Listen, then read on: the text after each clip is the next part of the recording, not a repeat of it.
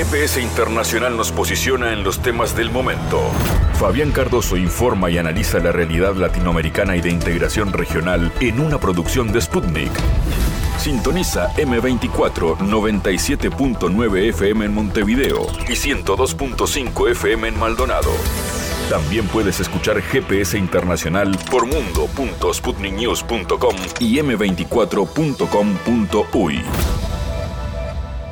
Un nuevo GPS internacional comenzando con la situación en Argentina en pleno año electoral y en momentos de negociaciones con el Fondo Monetario Internacional como uno de los puntos de la agenda. Hablaremos con el economista y analista Agustín Cosac para conocer de qué manera la candidatura del ahora ministro de Economía Sergio Massa está impactando en la agenda política del país y qué propone la oposición, qué pasa con esa propuesta de dolarización de la economía que propone el candidato libertario Javier Milei. ¿Será posible en un país como Argentina? Ese es uno de los temas. El otro es Chile, donde hay también eh, varios asuntos que tienen que ver con la economía, con la política y también con lo social, porque Chile este año va a recordar también su golpe de Estado, la cruel dictadura de Augusto Pinochet, que ha dejado heridas para siempre en la historia de ese pueblo. ¿De qué manera la herencia de la dictadura impacta incluso en la discusión de la reforma constitucional que ha propuesto el actual gobierno de Gabriel Boric. Ese será también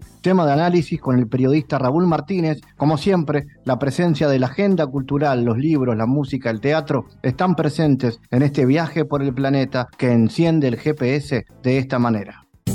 En GPS Internacional localizamos las noticias de América Latina.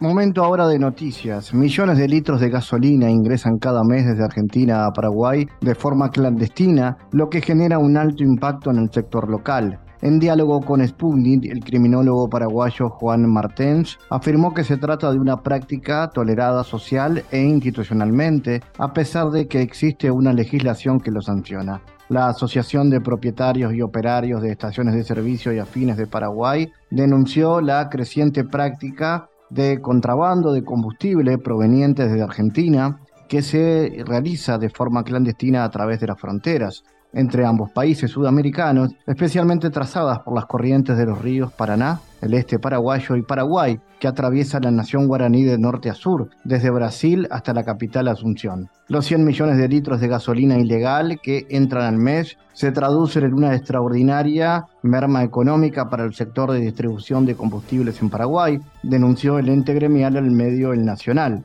En conversación con Sputnik, el doctor en criminología Juan Martens explicó que en Paraguay existen comunidades enteras que hoy viven del contrabando de combustible. Por este motivo, se trata de un problema social que no está siendo abordado para superarlo desde las instituciones del Estado.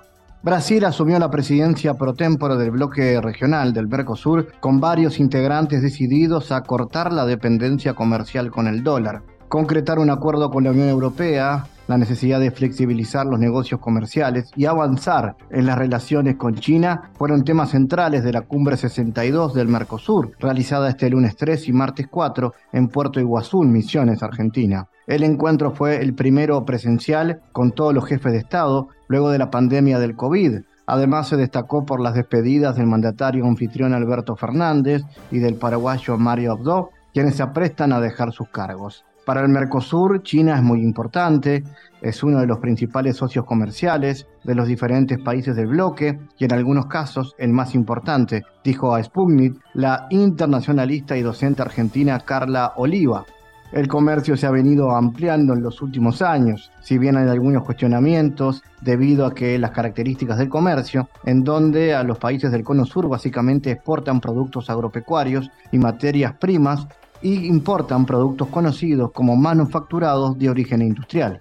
El plan de Biden para bloquear la luz solar podría tener consecuencias climáticas drásticas. Ray Kilio, del Grupo de Trabajo sobre Cambio Climático de la Unión Juvenil Panafricana, advirtió a Sputnik que las propuestas para detener el calentamiento global al sembrar la atmósfera con elementos que reflejen el sol podrían tener efectos impredecibles en el clima en diferentes regiones. La administración de Biden provocó incredulidad y horror generalizados durante el fin de semana con la publicación de un informe de 44 páginas que describe un esquema salido de la ciencia ficción para usar la geoingeniería con el fin de reducir la cantidad de energía solar que llega a la superficie del mundo. Las opciones incluyen la inyección de aerosol para reflejar más la luz del sol, utilizar el brillo de las nubes marinas para aumentar su cobertura y el adelgazamiento de los cierros de gran altitud de cristales de hielo que reflejan la luz del sol de regreso a la superficie de la Tierra. El experto en clima radicado en Tanzania dijo a Sputnik que la geoingeniería significaba intervenir deliberadamente a gran escala en el sistema climático de la Tierra. Los partidos que perdieron la primera vuelta electoral en Guatemala intentan sabotear el recuento de votos para desprestigiar la victoria de Bernardo Arevalo, aseguró a Sputnik el activista Manfredo Marroquí de la organización Acción Ciudadana. La cosa está así. Nueve partidos aliados del gobierno, que perdieron en las elecciones del 25 de junio, mandaron a sus fiscales a hacer problema en los actos de recuento ordenados por la Corte de Constitucionalidad, y lo que buscan es desacreditar el proceso para restarle legitimidad a Arevalo, con un equipo de observadores desplegado en el capitalino Parque de la Industria, donde transcurre el cotejo de actas, Marroquín insistió en que los pronunciamientos de los representantes de los partidos tienen como objetivo desprestigiar una victoria que consideran inminente. El proceso iniciado en la mañana del 4 de julio, bajo un fuerte despliegue policial y con presencia de fiscales de los partidos, ha estado marcado por denuncias de supuestas irregularidades. Para Marroquín, todo obedece al inesperado avance de Arevalo, candidato a la presidencia por el movimiento Semilla, por delante de los favoritos en los que Guatemala muchos llaman el pacto de corruptos, alianza entre políticos, empresarios y miembros del crimen organizado. Mira una analogía. El pacto de corruptos jugaba con árbitro comprado, sin portero en la cancha contraria, y aún así se les coló semilla, algo que no aparecía en ninguna medición. Ahora ya el árbitro está con miedo del público, hay portero en la otra portería, y además están los observadores internacionales, comentó.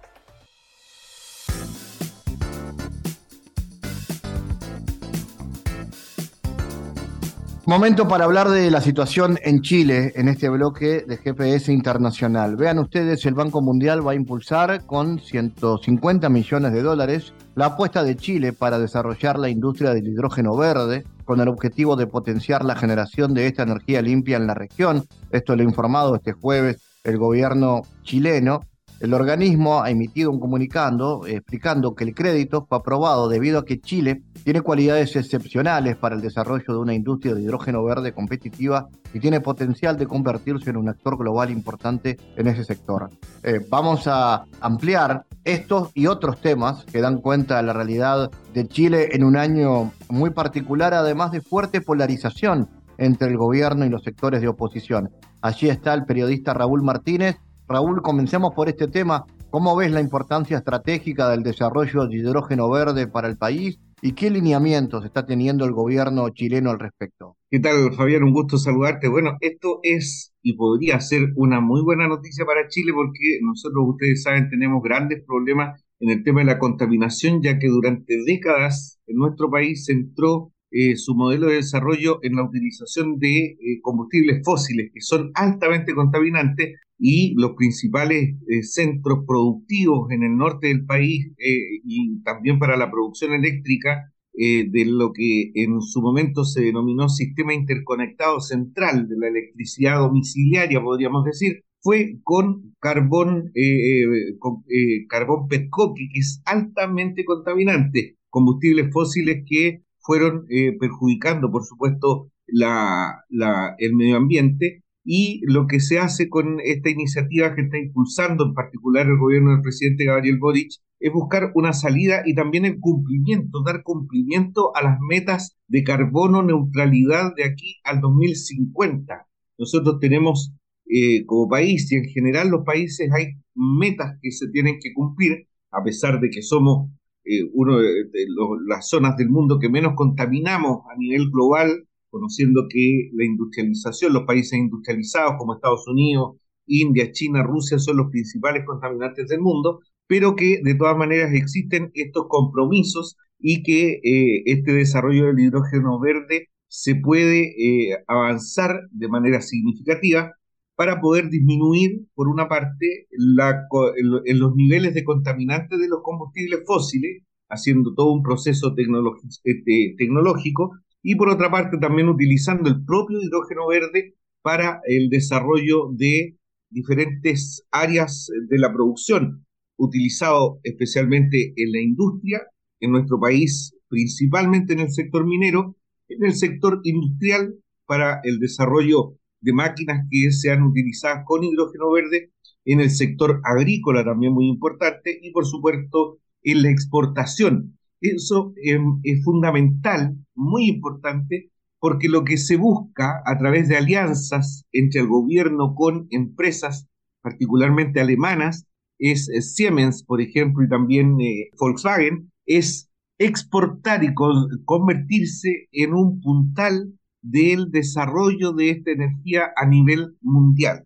Y lo que está buscando el Ministerio de eh, Energía principalmente eh, son cuatro ejes, que es la transferencia del conocimiento y la innovación para desarrollar en particular en las zonas en donde se esté trabajando con esto, este conocimiento, por otra parte el fomento de la producción, el uso y la exportación, por otra parte hay un, toda una regulación y normativa que se tiene que crear para el desarrollo de esta industria del hidrógeno verde y el desarrollo social y territorial. ¿Por qué decimos desarrollo social y territorial? Porque la, eh, la construcción de país que tenemos en Chile durante los últimos 50 años es bastante desigual y los niveles de ingreso, a pesar de que existen yacimientos de cobre por el norte y también otro tipo de industrias por el sur, todo se concentra en el centro del país, que es donde está la capital, Santiago de Chile, y se queda con los recursos. Con el royalty minero hay una forma que se va a empezar a implementar durante el 2024 para poder entregar recursos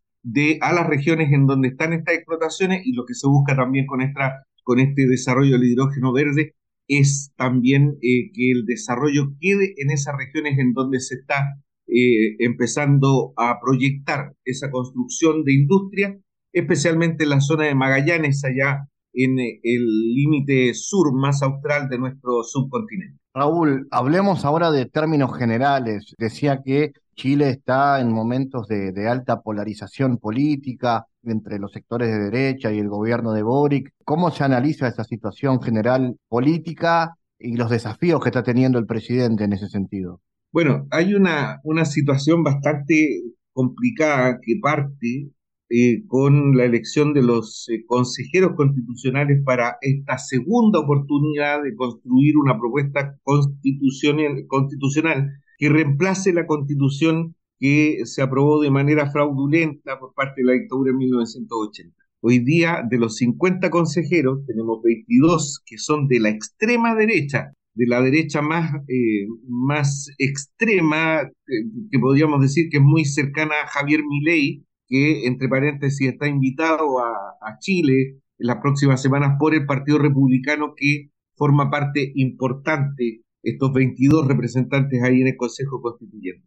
Ese proceso está siendo bastante, eh, bastante tensión, tensiona bastante la situación política en nuestro país, considerando que este partido en un primer momento planteó que no se tenía que cambiar la constitución pinochetista y que eh, era mejor dejar las cosas como estaban porque se había abordado, había podido dar al país seguridad, estabilidad y crecimiento económico, algo que se puede debatir desde todos los puntos de vista, uno de ellos considerando de que Chile es uno de los países más desiguales de la Organización del Comercio y el Desarrollo Económico, la OCDE que reúne a diferentes economías del mundo.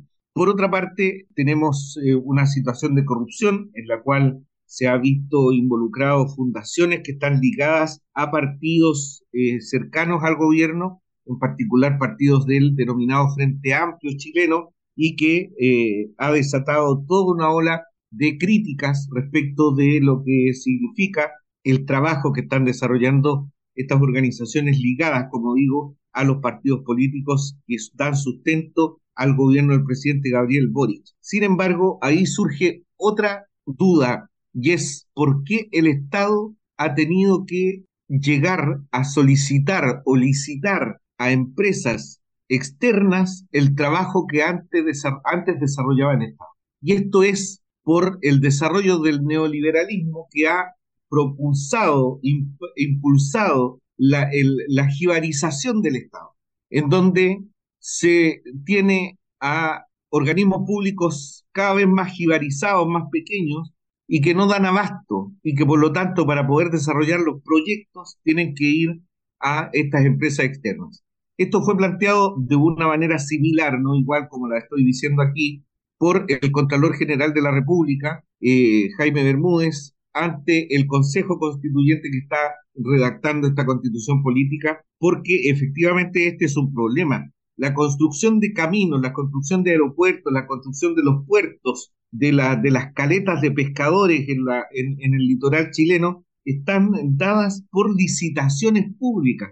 Y si es que esas empresas quiebran, por ejemplo, finalmente las obras quedan botadas y el Estado se tiene que hacer cargo de la obra que quedó a medio camino. Por lo tanto, un Estado jibarizado que ha sido impulsado precisamente por ese mismo sector que hoy día está criticando a aquellos que no podemos justificarlo, pero está criticando ácidamente a quienes se han eh, quedado con estos recursos que son públicos. Por lo tanto, hay eh, una tensión política que está dada por la construcción de esta constitución. Nosotros vamos a tener un plebiscito de salida respecto de esta propuesta constitucional si es que se aprueba o rechaza en el mes de diciembre. Es decir, nuevamente el gobierno de Gabriel Boric está tensionado por una primera elección, el primer año de su gobierno. Este año 2023, el próximo año se eligen a los consejeros regionales y a los gobernadores regionales, además de los alcaldes y concejales de las comunas. Y por último, en el 2025 se eligen parlamentarios y se elige al próximo presidente de la República. Es decir,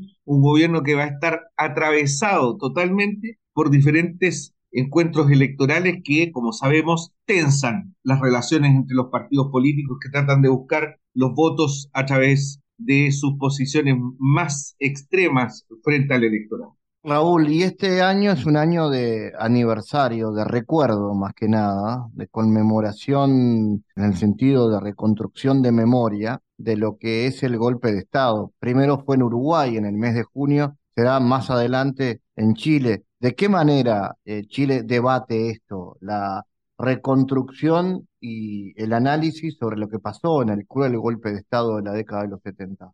Sí, bueno, hay que recordar que en Chile eh, alcanzó a, llegar eh, un grupo al menos de eh, ciudadanos uruguayos que eh, lograron salir del país para refugiarse en el Chile socialista de Salvador Allende después del golpe de Estado. De hecho, hay compatriotas de ustedes que, y compatriotas latinoamericanos, por supuesto, que fueron asesinados en el marco del golpe de Estado chileno, en el marco del terrorismo de Estado que se había empezado a desarrollar en este país y que eh, hace solo algunos años eh, se logró justicia y que eh, fue destacado también por parte del embajador entonces del Uruguay acá en Chile junto al abogado que llevó esa causa, el penalista Cristian Cruz. Pues bien, no solamente uruguayos, sino que también brasileños y de otros países habían aquí en Chile y que llegaron buscando el refugio de, como decía el gobierno socialista que encabezaba a Salvador Allende Gossens, y que fue eh, derrocado luego de, una, de un proceso permanente de eh, socavamiento, de desestabilización que hizo el Estado norteamericano con Henry Kissinger y Richard Nixon en la Casa Blanca. Y eso no es algo que yo esté inventado, inventando, sino que está documentado ni más ni menos que por un, eh, una comisión hecha por el propio Senado de los Estados Unidos en la década de los 70 que se denominó eh, Comisión Church por el nombre precisamente del senador demócrata que encabezó esa comisión y que dio cuenta de la cantidad de recursos que se entregaron a Chile, de la cantidad incluso de armamento que se entregó a personal de extrema derecha que atentaron contra el comandante en jefe del ejército, el general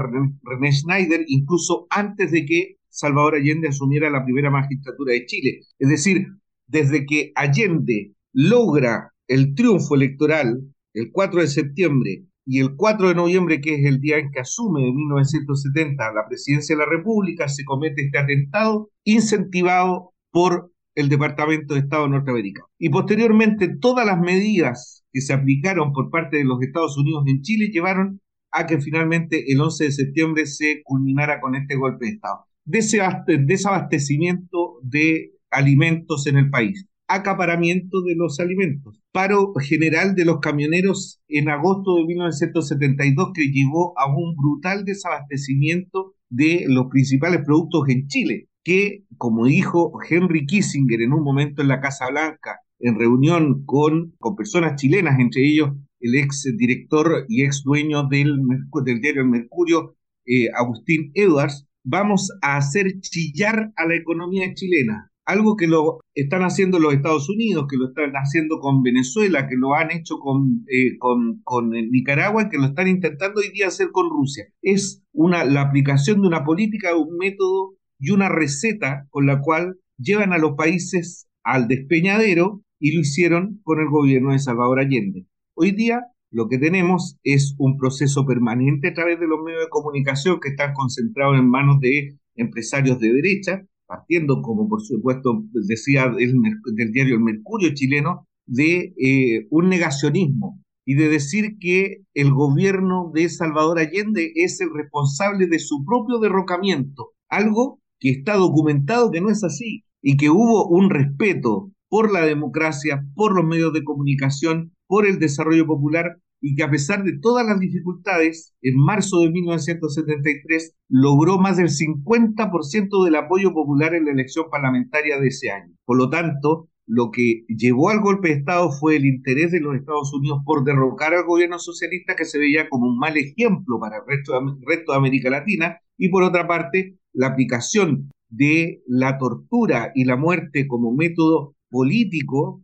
para impedir y aterrorizar al pueblo chileno para que durante mucho tiempo no buscara, no quisiera una experiencia similar en un pueblo que aún tiene generaciones traumatizadas, producto de que más de 40.000 personas en Chile fueron sometidas a la tortura y a la prisión política y aún tenemos a cientos y cientos de personas detenidas desaparecidas y miles que no tienen justicia por parte de los tribunales que no dan abasto de respecto de esa situación ocurrida desde 1973 hasta 1990 aquí en Chile. Raúl, será entonces un año de intensos debates en Chile. Estaremos muy atentos a esto. Raúl Martínez, gracias por tu análisis. Que esté muy bien, Fabián. Un gusto conversar contigo y también a la gente que escucha el programa un saludo.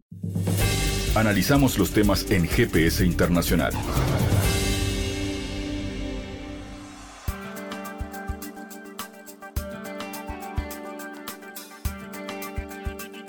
Hablemos de Argentina y de economía. El Fondo Monetario Internacional continúa sus negociaciones con Argentina para alcanzar un entendimiento en torno a la quinta revisión trimestral del acuerdo vigente con el país sudamericano que pretende refinanciar una deuda de 44 mil millones de dólares.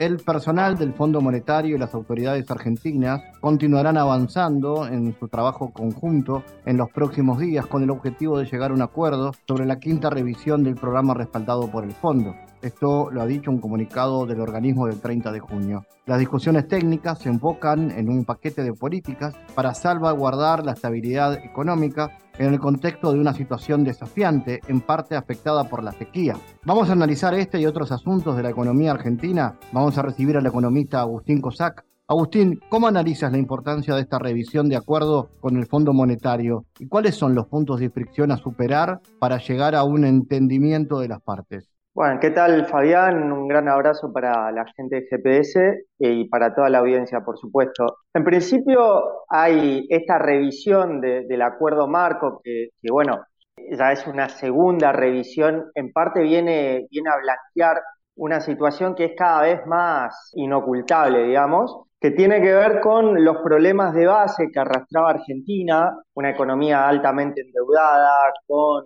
una moneda cuya la confianza que despierta en la población cada vez eh, se ve deteriorada, eh, un desequilibrio fiscal crónico, venía arrastrando también problemas de, reservas, que incluso eh, había sido agravado por la situación bélica en, en, Rusia y Ucrania durante el año pasado. Y bueno, y sobre, sobre este, este panorama se complicó aún más con un shock, un tremendo shock adverso que entiendo que a nuestros hermanos uruguayos también lo está afectando, que, es la sequía. eh, que en términos económicos a la Argentina impactó pegándole al principal producto exportable que tiene, que son los productos del campo. Nuestro país eh, borró de, un plumazo algo así como 50 millones de toneladas de entre soja, maíz y trigo, eh, evaluados en algo así como 20 mil millones de dólares, 21 mil millones de dólares, que van a dejar de entrar a la economía nacional, con lo que hay un impacto directo sobre la recaudación fiscal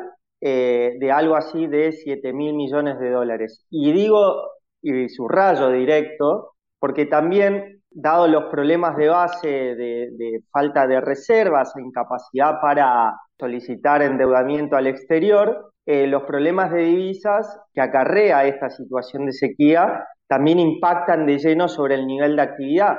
Y el nivel de actividad es un, determinante potente de, la recaudación. Dicho sea de paso, para respaldar esta afirmación, eh, hemos, hemos visto en el último informe del MECOM que respecto, digamos, respecto del año pasado, la recaudación durante los, los últimos, el último bimestre vino cayendo en términos reales y eh, los, los ítems que más, que más han caído no han sido justamente los, los vinculados a los derechos de exportación, sino vinculados al nivel de actividad, como por ejemplo eh, combustibles e impuesto a las ganancias. Son dos tributos importantes que han caído en términos reales más que la media y esto de alguna manera está mostrando dificultades para sostener un nivel de actividad con cada vez menos, menos reservas. No hay posibilidad de, de importar y por lo tanto Argentina viene incumpliendo en absolutamente los tres objetivos básicos que había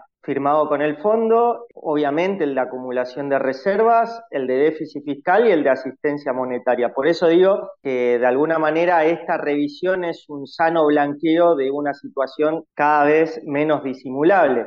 Y los puntos eh, en tensión entre el, gobierno y el fondo básicamente tienen que ver con, con dos cuestiones. Del lado argentino, obviamente, solicitarle al fondo alguna asistencia financiera, sobre todo de libre disponibilidad, de dólares de libre disponibilidad, los efectos de capear la situación de zozobra cambiaria, y ahí está pujando por que a la Argentina lleguen 10.000, 11.000 millones de dólares, 6.000 de los cuales vendrían en concepto o pretendería el gobierno que vengan en concepto de libre disponibilidad. Y por otro lado, el Fondo Monetario insistiendo con que el peso se ha venido apreciando, el dólar oficial, digamos, el tipo de cambio oficial se ha venido apreciando respecto de, de, la situación post pandemia a partir del 2021 y hay que corregir de un solo saque, de un solo golpe, de un shock, eh, esa, ese atraso que viene acumulando el peso. Más o menos actualmente estamos en entre 25 y 30% atraso cambiario respecto de, aquella época y, es lo que está insistiendo el fondo. Y bueno, estos son los, los puntos en discusión entre las partes en estos momentos. Claro, esto se da además, Agustín, en el marco de, de un año electoral donde, curiosamente o no, el ministro de Economía es el principal candidato del oficialismo. ¿Cómo repercute esto? Y sí, es una situación, te diría, inédita que agrega unos componentes que yo te diría que, tienen efectos ambiguos sobre la negociación, porque por un lado el ministro de Economía es eh, garante de la estabilidad macroeconómica y eso a la gente, digamos, en la calle, la estabilidad macroeconómica la, la, que es relevante para la población en general es que el salario real no se te caiga, que la inflación esté contenida que el nivel de actividad y de empleo eh, permanezcan más o menos estables. ¿De qué depende esto? Básicamente de la disponibilidad de dólares, asegurar las importaciones, eh, evitar eh, que las cotizaciones de los dólares paralelos se, disparen. Para esto tenés que tener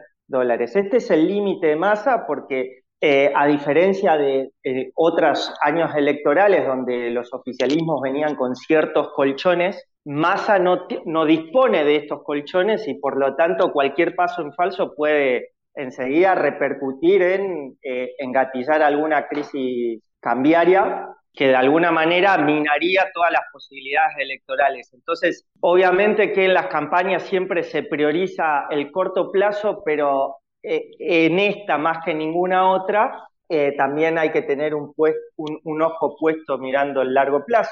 Y del lado del Fondo Monetario, saben que Massa es el, es el candidato a presidente por parte del oficialismo, pero también están viendo las restricciones que tiene eh, enfrente Massa. Entonces, por un lado, no van a querer, y por esto digo que es ambiguo, porque por un lado no van a querer facilitar los dólares para que el candidato de alguna manera consiga posponer ajustes hasta después de las elecciones, pero por otro lado saben que Massa eh, no va, no va en, el caso eventual de que sea electo presidente, no va a tener la posibilidad que tienen un montón de otros, digamos, flamantes presidentes de declarar como chivo expiatorio de la pesada herencia a, sus predecesores. En este caso sería una continuidad.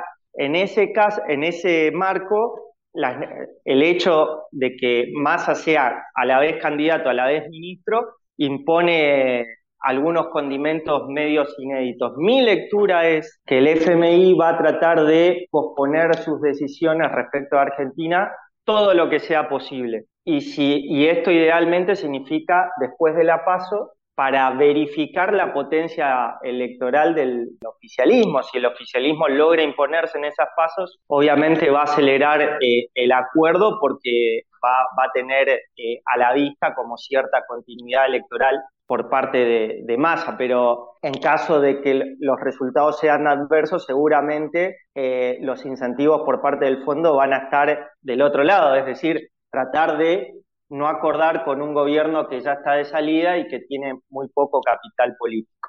Así que todo está en veremos. Agustín, ¿y cómo crees que van a ser las perspectivas? ¿Cómo lees las perspectivas de aquí a, lo que queda del año? ¿Y qué medidas plantean los candidatos de la oposición para hacer frente a esta inestabilidad económica? Hay una muy notoria, que es la del candidato ultramediático Javier Milei, que habla de dolarizar la economía, pero hay otras. Milei, eh, en realidad la dolarización de Milei eh, ya ni siquiera está insistiendo con, con la idea, se sumó a su equipo económico gente de, del SEMA que estuvieron asesorando a los gobiernos de, Ecuador en su proceso dolarizador y ellos mismos recomiendan eh, no ir tan deprisa como había declamado mi ley oportunamente, digamos, así que también es como que está retrocediendo esa idea o por lo menos no es tan enfático. Respecto de los, los candidatos de centro más moderados y los que actualmente eh, prevalecerían, según las, las últimas encuestas, eh, tanto Larreta como incluso Bullrich por el lado de, la oposición de Juntos por el Cambio y en el caso de Frente, eh, el Frente Unión por la Patria ahora Sergio Massa, no vienen dando a conocer, revelando muchas precisiones de, su equipo, de su paquete económico. Obviamente que la estabilización es un primer paso y cuando uno ve cómo en este proceso de altísima inflación que viene sufriendo Argentina, cómo fueron evolucionando los diferentes precios, uno rápidamente se da cuenta de que eh, hay un desfasaje muy brutal de algunos precios relativos de la economía. Están totalmente distorsionados, razón por la cual el primer paso para una estabilización paso necesario, sin lo cual se puede avanzar sobre la estabilización de esas variables macroeconómicas, es eh, el reajuste de precios relativos. En Argentina, para los salarios argentinos que han quedado muy rezagados, el dólar y las tarifas han quedado muy por detrás de la inflación y eh, los bienes de consumo muy adelantados. Obviamente que esta recomposición de precios relativos implica un fogonazo inflacionario accesorio, adicional, al que ya estamos viviendo y por eso, eh, desde mi punto de vista, es que los candidatos no se, se rehusan a dar muchos detalles de, eh, cuál, cuáles serían los primeros 100 días, si ustedes quieren, los primeros 100 días del equipo económico que eventualmente les, toca, les tocaría liderar. Porque saben que eso sería inmediatamente leído en opinión pública como una cuestión que puede llegar a tener algún costo electoral, así que eh, prescinden. Lo que sí me llama mucho la atención es que eh, en, esta, en esta, digamos, eh, como, como el tema económico no prefieren no opinar, tampoco está la cuestión del desarrollo, que es algo muy necesario en Argentina, sobre todo teniendo en cuenta que, eh, de acuerdo a las proyecciones de mediano y largo plazo, las, las perspectivas son muy favorables para el país, sobre todo por un eventual viento de, cola internacional que vendría de la mano de eh, la exportación de agroalimentos, el litio, la reversión del déficit energético gracias a, vaca muerta y la infraestructura gasífera eh, que se está armando eh, en torno a este yacimiento de gas no convencional. Bueno, no se está discutiendo cómo vamos a hacer para, de una vez y por todas, eh, bueno, que, que esa oportunidad sea capitalizada por la estructura productiva nacional y no terminemos este ciclo de bonanza otra vez con las manos vacías con una economía que se, que se ha consumido, digamos, como la cigarra, se ha consumido eh, toda la bonanza y no, no, ha guardado nada para las, las épocas de vaca flaca. Bueno, esta, la cuestión del desarrollo está absolutamente ausente en la discusión política y es algo realmente preocupante. Agustín Cosac, gracias como siempre por tu análisis para GPS. Bueno, Fabián, te mando un abrazo a vos y a toda la gente de GPS. En GPS Internacional navegamos por la sociedad y la cultura.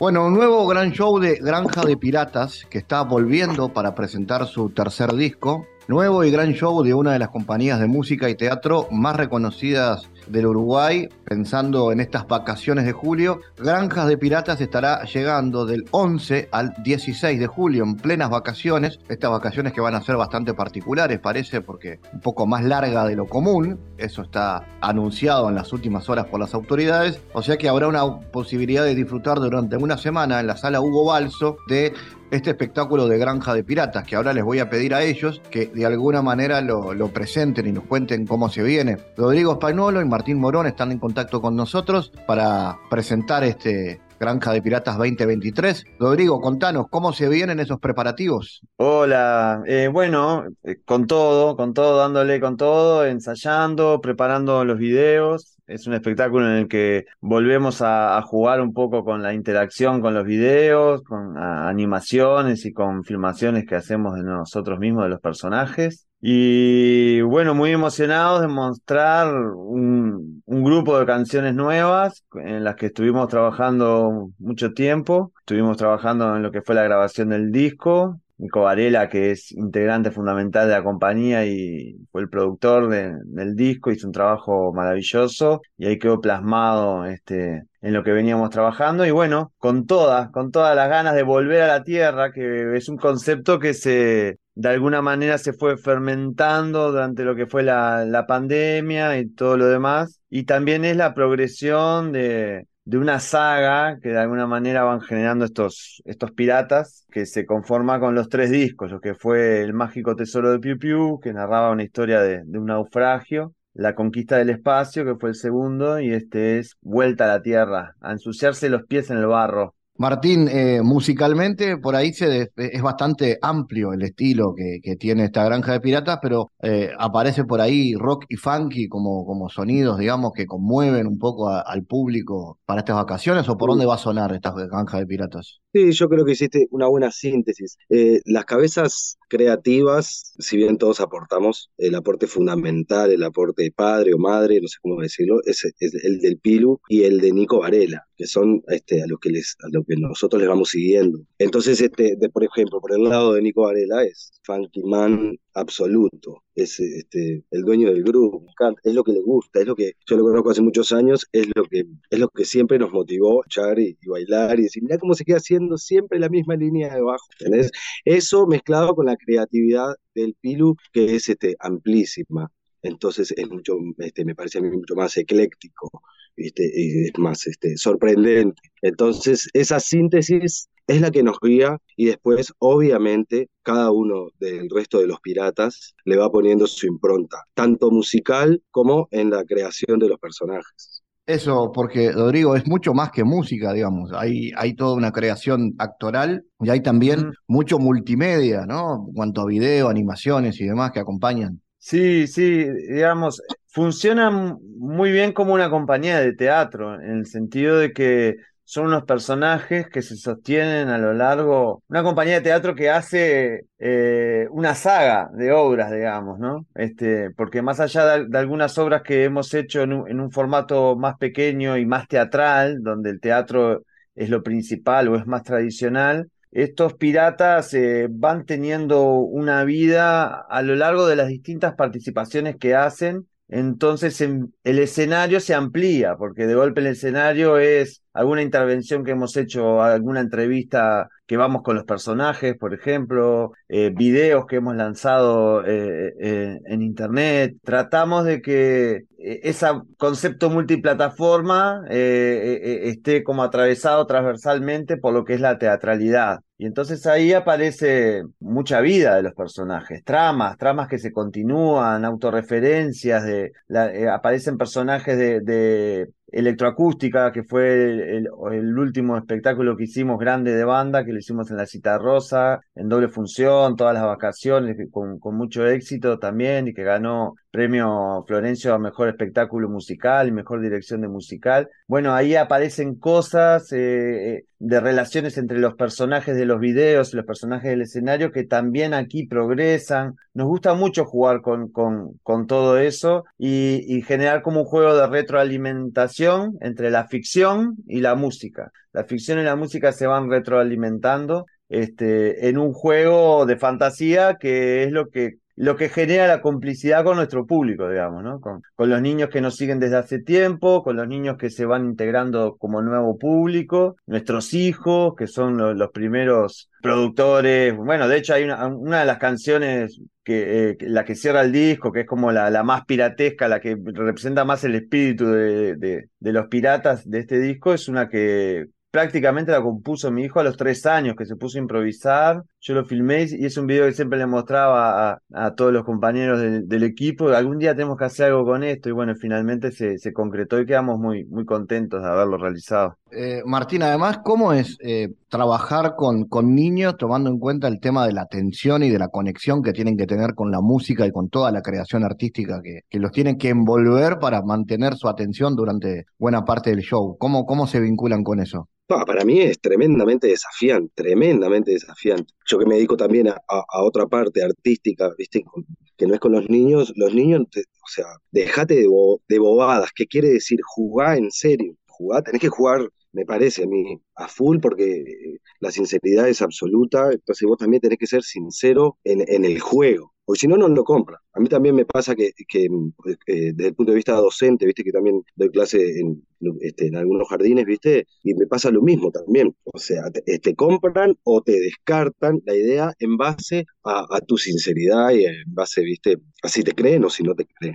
Entonces yo creo que uno de los motores es, este, es no subestimar. O sea, por ejemplo, eh, se está haciendo un, arreglo, entonces de repente tiene cierta dificultad musical porque es lo que nos motiva y porque la canción te llevó ahí. En ningún momento se te puede ocurrir decir, bueno, esto vamos a tener que hacerlo un poquito más, este, simplificarlo porque son niños. Dicho de otra manera, se descubre muy fácil, claro. pero se descubre tremendamente fácil y es lo que hace que vos no le creas. Este, nada, me pasa como público, como público, este, yendo a espectáculos con mi hijo. Y una cosa que te quiero acotar, este, porque porque me hizo pensar recién el Pilu cuando hablaba de nuestros hijos. En el caso de, de, Banchu, que tiene nueve ahora, es fan de Granja desde que tenía uno, escuchando el disco, el primer disco, El Mágico Tesoro de Piu Piu, este, que era el disco de cabecera. El día que el Pilu y Nico me dijeron para participar del espectáculo de Granja, en mi casa fue como que me llamaron los beats, fue como que me llamara Espineta. Pasé a ser el ídolo de mi hijo de una manera que no lo podía creer. Genial. Eh, Rodrigo, contanos eh, quiénes son los piratas eh, del elenco y cómo se distribuye ese, elenco que es bastante amplio y todos vinculados a la música y a la cultura en general. Sí, bueno, Martín Ibarburu en la batería, que por suerte él ha estado en todas las presentaciones de nuestros discos. A veces pasa como es músico tan importante para nuestra, nuestro arte uruguayo que está con otras cosas, entonces en esos casos lo cubre otro valor que es este Chamaco Abdala, pero bueno, va a estar ahora en, la balsa, va a estar Martín, después Martín Morón interpretando a la tortuga y, con el trombón y también cantando, Mariana Escobar, que es nuestra Clarita y nuestra cantante, Nico Varela, bajo, eh, voz, interpretando a, nudos, yo que soy Pierre Lecoq, y me falta Joel Capdeville, que es el, el Chancho A guitarrista, que con nosotros como segundo guitarrista venía trabajando, o guitarrista solista, este, Sebastián Delgado, y ahora se, bueno, el Seba estaba con los cuatro pesos de propina y, entonces vino Joel a, a cubrirlo. Y después, bueno, hay todo un equipo grande detrás, muy importante, que yo arrancaría por, por, sí, por nombrar a mi madre, Virginia Patrone, que es una artista este, muy importante para nuestro medio y que tenemos la suerte de tenerla como ilustradora y, y dando ahí este, una mirada de, la dirección de arte, después Mónica Talamás, vestuarista. En este caso, en la iluminación, el diseño de luces es Nico Amorín, que ya venimos trabajando con él, Pablo Borg en el sonido, y después en la producción, Gonzalo Morales Colman y Analia Monti, que son valores fundamentales también. Excelente. Eh, vamos entonces con la invitación ahora de lo que va a ser el show en la sala Hugo Balso. Martín, ¿querés contarnos de eso? No, prefiero que lo cuente Pilu, que va a dar mejor los detalles. Dale, vamos entonces. bueno, vamos a estar desde el martes 11 de julio al domingo 16 de julio a las 18 horas. Pero además, viernes, sábado y domingo, los últimos tres días, estamos en doble función, también a las 3 de la tarde. Las entradas están en venta en Ticantel y bueno, eh, hay, hay promociones, eh, entrando ahí van a encontrar todo, está socio espectacular, hay promociones del Club del País, hay eh, anticipadas bonificadas, así que cuanto antes las compren, mejor, mucho mejor. Es genial. Entonces ahí nos estamos encontrando dentro de las múltiples propuestas que tiene Vacaciones de Julio. Esta sin duda una de las más destacadas, además en una de las salas más lindas, ¿no? Para, para la música y también con comodidad y, y demás. Así que buenísimo este encuentro. Gracias Rodrigo, gracias Martín. Muchas gracias. Gracias a vos Fabián y un saludo a toda la audiencia. Abrazos.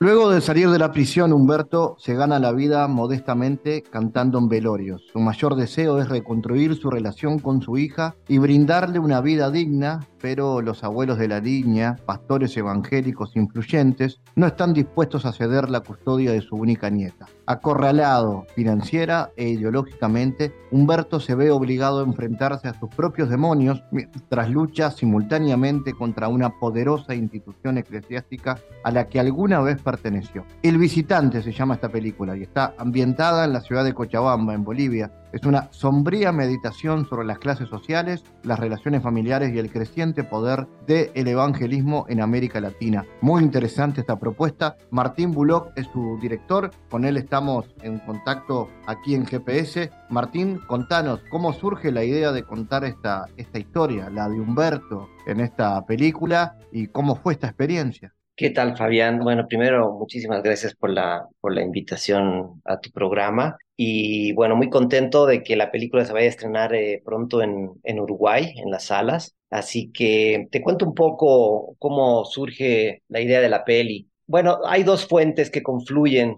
como idea inicial. La primera es que yo escuché a este cantante lírico en vivo un día en un teatro eh, y me conmovió mucho el, quiero decir, a Enrique Arauz, el que hace el protagonismo, el, que es el protagonista del film, y me conmovió mucho su, su interpretación y sobre todo su voz, me, me, impresionó, aunque yo lo conocía desde antes a él, eh, la primera vez que lo veía cantar, y me impresionó tanto que dije, me gustaría ser un personaje que su superpoder, por decir de alguna forma, sea su voz. Entonces a partir de ahí empecé como a, a, a madurar esta idea de un personaje eh, así y por otro lado, eh, yo tenía una inquietud que también eh, en el paso de los años iba creciendo, que tenía que ver con, con el surgimiento de las iglesias evangelistas, sobre todo en mi ciudad, y después me di cuenta que era una cuestión eh, no solamente de mi país, sino regional, ¿no? Quiero decir, de, de toda Latinoamérica. Un fenómeno que se iba dando desde los, desde los 70 y bueno, em, esas dos inquietudes se mezclaron y eso, eso fue un poco el, el inicio de, del visitante. que se filma además en un momento de Bolivia bastante fuerte, ¿no? Fue, es en el 2019 que esta película se hace el rodaje. Correcto, sí, bueno, nosotros habíamos planificado como era una coproducción con Uruguay, y bueno, tenemos, eh, teníamos actores eh, uruguayos y parte del crew también era uruguayo. Entonces, haber planificado con mucho tiempo eh, filmar los últimos meses de, del 2019. Y una vez que estábamos todos aquí a punto de filmar, empiezan los conflictos que, eran, que fueron totalmente sorpresivos y no podíamos echarnos atrás, teníamos que seguir. Así que mm, fue muy, muy difícil y, y, muy triste, la verdad, este, todo lo que sucedió esos días. Eh, nosotros teníamos locaciones en distintas partes de la ciudad y los bloqueos se daban prácticamente en toda la ciudad. Así que hemos, eh, hemos vivido de cerca en las calles, por decirte de alguna forma, eh, todo lo que ha sucedido mientras filmamos la película. Y de hecho algunas cosas que sucedieron ahí terminaron filtrándose en la película. Si bien no, no cambió la historia, no cambió la estructura, pero algunos guiños de ese momento sí, los, los terminé metiendo en la peli. Martín, eh, hablame de este personaje y de la presencia de lo evangélico en Bolivia y en América Latina y cómo, ese, cómo se cuenta ese conflicto eh, en la película, cómo se traslada esa historia. Sí, bueno, el tema del, de la creciente influencia de las iglesias eh, evangélicas en Bolivia es, bastante complejo y tiene bastantes aristas. Digamos que yo me he querido enfocar en solamente un aspecto, ¿no? Es como mostrar un pedacito de esa complejidad. Y, mm, básicamente eh, es este personaje que pertenecía, eh, digamos, muy creyente a una, una, iglesia evangélica. Por X o Z motivo terminó en la cárcel y ahora que sale eh, se ha dado cuenta de algunas cosas con respecto a la iglesia eh, y lo que hace básicamente es fingir eh, simpatía o, que, sigue teniendo simpatía con la iglesia para reconquistar a su hija. Eh, a mí me interesa mucho, sobre todo, más que la parte religiosa y la parte mística, digamos, y de la cuestión de la fe, me interesaba explorar este, este asunto las, del evangelismo, del protestantismo, del,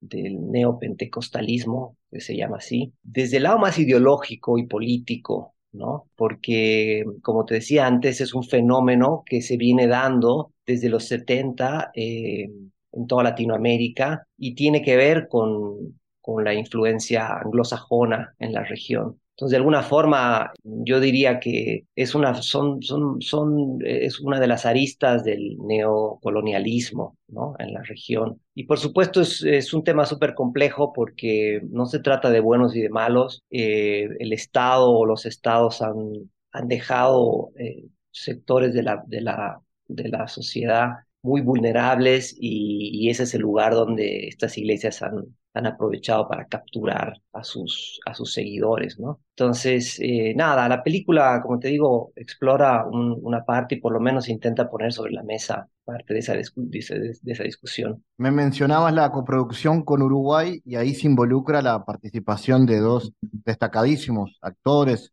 artistas, como son César Troncoso y Mireya Pascual. ¿Cómo fue el vínculo con ellos y con el resto del elenco? Sí, bueno, em, analizando el guion, sabíamos que teníamos dos, eh, dos actores importantes eh, que debían ser extranjeros, y ahí es cuando decidimos em, buscar una coproducción con algún país vecino. Llegamos a Uruguay y uno de mis productores eh, sugirió hablar con Cimarrón y resulta que Cimarrón había sido uno de los socios, Hernán Musalupi, a quien yo conocía de muchos años atrás, de hecho hace mucho tiempo que queríamos hacer una película, entonces fue una, una casualidad muy linda, digamos, de encontrarlo ahí eh, a él y bueno, saber de que Uruguay tenía esas políticas nuevas y muy interesantes para, para coproducir. Entonces la coproducción se dio así y bueno, una vez que, que estábamos ya con Uruguay, yo soy un fanático de la película Whisky, este, creo que nos ha marcado como, como generación. Y, y nada, yo quería eh, les pedí a los productores que podamos contactarnos con Mirela eh, y de hecho también lo quería César Bolani, los dos de whisky, pero César no podía. Em, y bueno, ahí surgió César Troncoso, que también lo había visto yo en una película antes. Y la verdad es que fue una sorpresa increíble tenerlos a los dos, este, trabajar con ellos, son tipos muy, muy profesionales, además de una calidad humana increíble. Así que para mí, como director, tenerlos a ellos como parte del elenco, la verdad es que ha enriquecido muchísimo a la película. Y en general, coproducir con Uruguay ha sido, ha sido una experiencia este, maravillosa, ¿no? La que me encantaría repetir. Este, yo, digo siempre, Bolivia y Uruguay son eh, dos industrias, eh, tienen una industria de cine pequeña, recién en auge y, y creo que como, como alianza, los dos países, hay mucho potencial ahí. Martín, y la película tuvo un recorrido muy interesante que le ha valido además buenos,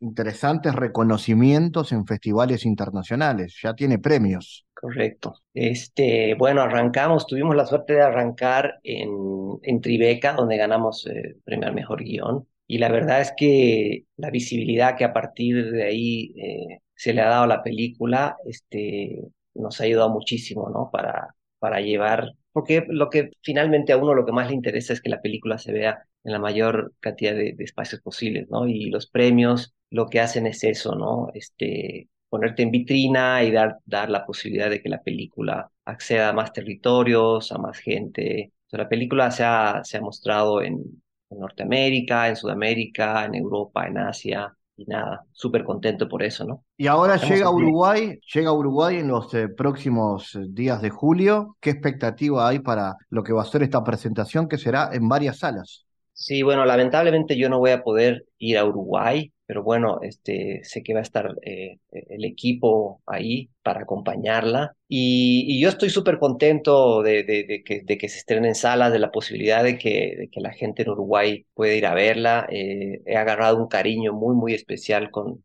con los uruguayos, este, con el país en general. Así es que, mm, nada, me siento muy contento. La verdad es que ojalá la gente pueda acercarse a las salas y, pueda tener este eh, y le puedan dar la oportunidad no a la película porque si bien es una película boliviana creo que toca temas que atañen a, a todos como latinoamericanos 6 de julio entonces este jueves 6 de julio es el estreno se considera el estreno de esta película que estará en cartel eh, Cinemateca Uruguaya, Sala B del Sodre y en Sala Lazaroff. Es un gusto haberte tenido en GPS, Martín Bullock director y guionista boliviano de esta película, El Visitante.